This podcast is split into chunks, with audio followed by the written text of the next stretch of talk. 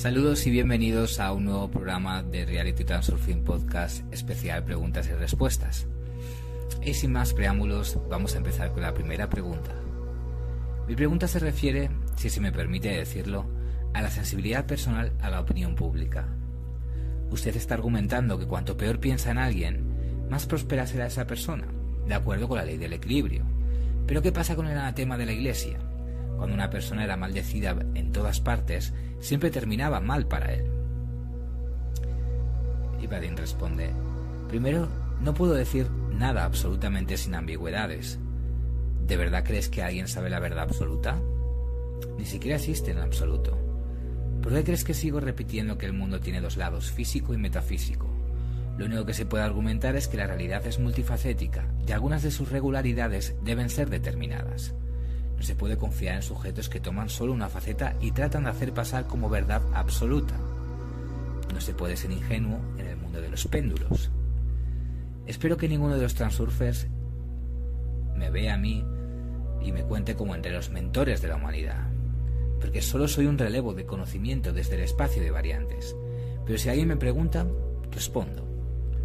El transurfing te enseña, en primer lugar, a ser un mentor para ti mismo.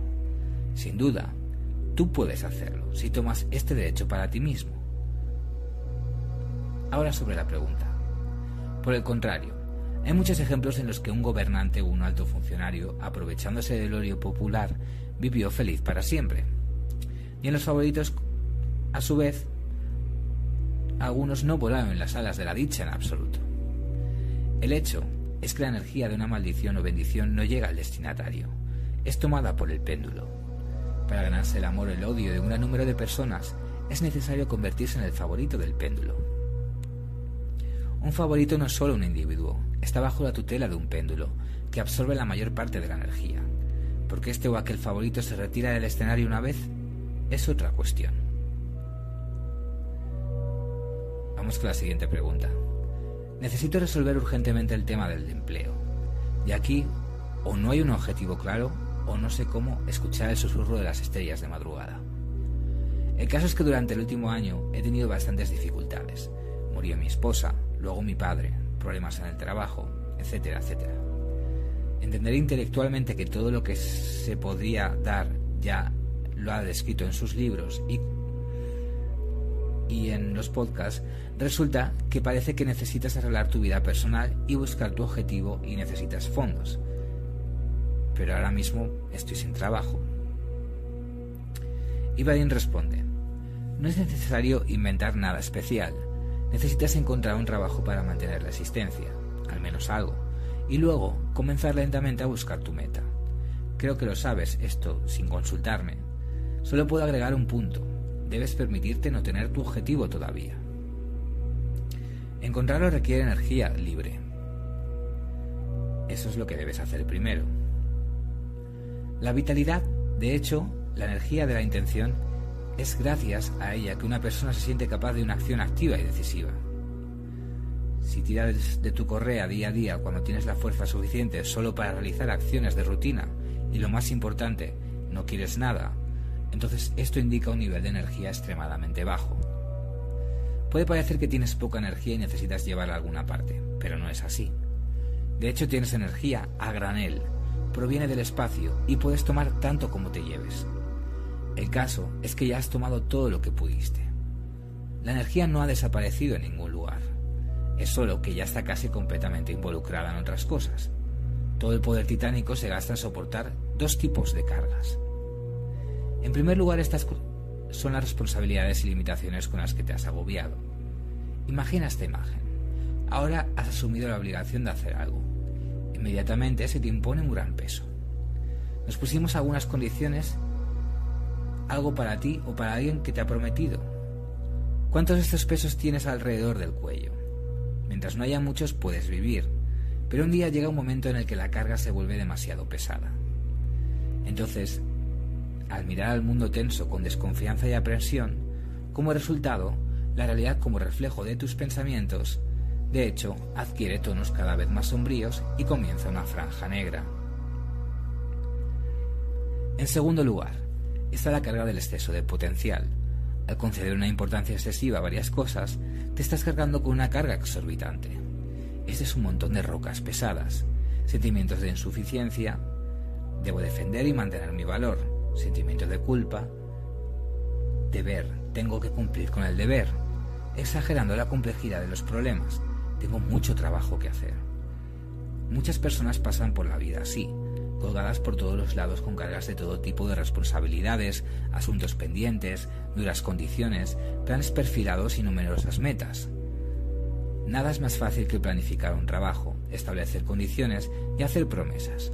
Solo necesitas saber que al aferrarte a cualquier obligación, la más insignificante, estás colgando una carga sobre ti mismo, que te quita algo de la energía de la intención, y con esta carga tienes que seguir adelante. Bueno, y además de esto, una de las principales razones de la energía débil es la prosaica escoria del cuerpo. Todo es muy sencillo. Los canales de energía se estrechan, como en una tubería vieja cubierta de sarro, y como resultado de lo cual el flujo de energía se convierte en una corriente delgada, una corriente muy fina. De ahí la mala forma física y la enfermedad. Y de nuevo, la falta de energía libre, que conlleva todos los demás problemas. Por lo tanto, de toda la energía que te se exprimió a través de los estrechos canales de la energía, la mayor parte se destina a mantener una guirnalda completa de pesos inútiles. Esa minúscula miserable que acabó el, el remanente es toda la presencia de vitalidad de la que se forma vigor, actividad, alegría, optimismo, el deseo de todo a la vez, la sensación de poder mover montañas, y a juzgar por tu condición, todos pueden estimar cuánto de esto efectivo te queda. Apenas, muy poco. Si no sientes en ti mismo la capacidad de actuar activamente, de tomar nuevas alturas, entonces no hay nada que tratar de buscar tu meta. En este caso, existe una alta probabilidad de que los péndulos, aprovechando tu debilidad, te impongan metas ajenas. Para encontrar tu meta, debes tener un grado suficiente de libertad y esto en primer lugar, libertad de las obligaciones para con los demás y con uno mismo. Por lo tanto, primero debes revisar tu presupuesto de energía. Presta atención, ¿qué te oprime? Si lo piensas bien, muchas pesas pueden abandonarse sin arrepentimiento. La mayoría de estas pesadas pesas parecen ser muy necesarias, pero ¿de qué sirve si las llevas constantemente contigo y no puedes implementarlas de ninguna manera? Por ejemplo, ciertamente debo ser el mejor, necesito estar siempre arriba. Demostraré a todos ya mismo lo que valgo. Debo seguir el camino que he elegido. Solo necesito la victoria. De lo contrario, ya no me respetaré más a mí mismo. No tengo derecho a cometer errores. Y así sucesivamente como dejar de fumar, aprender un idioma extranjero y en general comenzar una nueva vida el lunes. De acuerdo, todo lo que se pospone infinitamente para más tarde es una carga inútil. Debe realizarse o desecharse, porque quita energía, que es simplemente estúpido desperdiciar. O tal vez tienes un peso tremendo del que en secreto has estado pensando en deshacerte de él durante mucho tiempo, pero de ninguna manera te atreves. Imagina la ligereza que aparecerá si lo dejas caer. Déjate llevar, date más libertad. Haz una lista de las limitaciones que te agobian y hazles caso omiso. Entonces las reservas de energía de la intención se liberarán inmediatamente, lo que permitirá seguir adelante.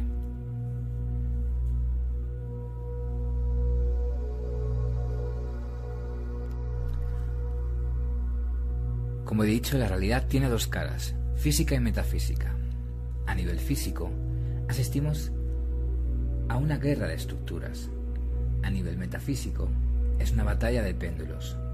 La conclusión es que esta batalla no terminará hasta que la jerarquía de péndulos se cierre en la parte superior de una pirámide. Cuando esto suceda, el mundo se convertirá en una matriz. Y como se verá, esto es una incógnita. Son algunos de los comentarios que le dejaron a Badin Celan respecto a esta frase. No entiendo por qué piensas que la matriz alguna vez lo será. Ya está ahí, el proceso casi ha terminado.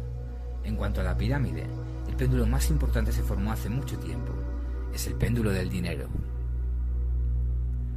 Otro dice, no puedo estar de acuerdo. Creo que el dinero es solo un atributo. En el plano físico se intercambia dinero, en el plato metafísico energía.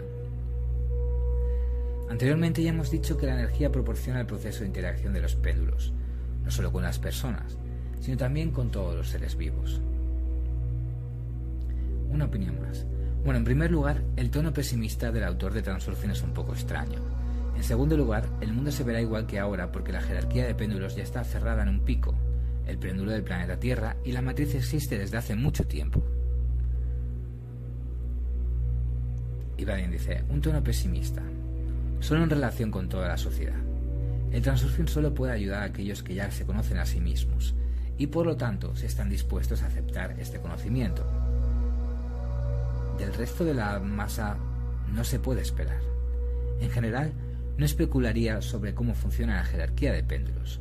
Solo puede haber especulaciones especulativas. Nunca veremos la imagen real, no se nos permitirá. Una pregunta. Respecto a la tragedia del 11 de septiembre de Estados Unidos, personalmente no puedo evitar pensar que los estadounidenses que crean y distribuyen películas sobre desastres en todo el planeta, en todo el mundo, han creado un desastre de este tipo en la vida real. Bueno, o en su guion. ¿Qué piensas sobre esto? Ibadin dice, aquí es donde tiene lugar la realización de la conciencia colectiva. El mundo es un espejo que refleja los pensamientos y las intenciones de las personas los medios de comunicación, difundiendo noticias sobre guerras, desastres, crímenes y desgracias, actúan como un instrumento de péndulos destructivos que están en energía de los conflictos. En las noticias, por regla general, solo se trata de lo que pasó tan mal en tal sitio. Entonces de esta manera se cosechan más emociones. Una noticia así no es tan interesante como inquietante. Y esto es exactamente lo que necesitan los péndulos se nos muestra una película en la que el mundo aparece como un entorno agresivo y peligroso.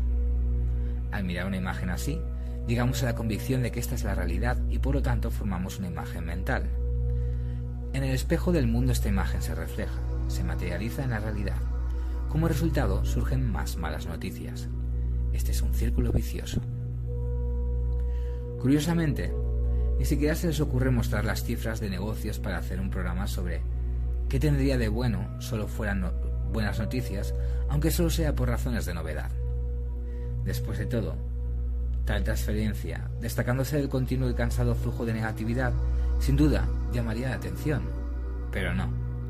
Toda la información se proporciona principalmente de interés de péndulos destructivos. Este es el grado en el que ha crecido su influencia zombie. Vamos con otra pregunta. Vivimos en Israel y nuestra pregunta es ¿cómo explicar los hechos a los niños de 4 a 5 años para no arrastrarlos al embudo del péndulo? Atentados terroristas, accidentes de tráfico, etcétera, etcétera. Iba Zeran responde, no se puede explicar los acontecimientos a los niños de esta edad. Ellos saben y son muy buenos y comprenden lo que necesitan saber y cómo comprenderlo. Los adultos, sintiendo su impotencia en un mundo agresivo, inspiran a los niños que solo son personas pequeñas que no entienden nada y no saben cómo.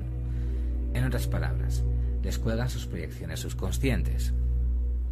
Y debe inculcar a los niños exactamente lo contrario. Y más aún, no para explicar los eventos negativos centrando la atención en ellos, sino por el contrario para proteger la conciencia de los niños de todo esto de todas las formas posibles.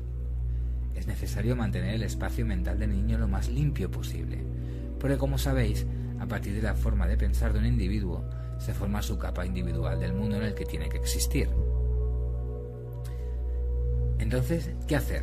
¿Dejar que el mundo me cuide o controlo la realidad y ser el autor?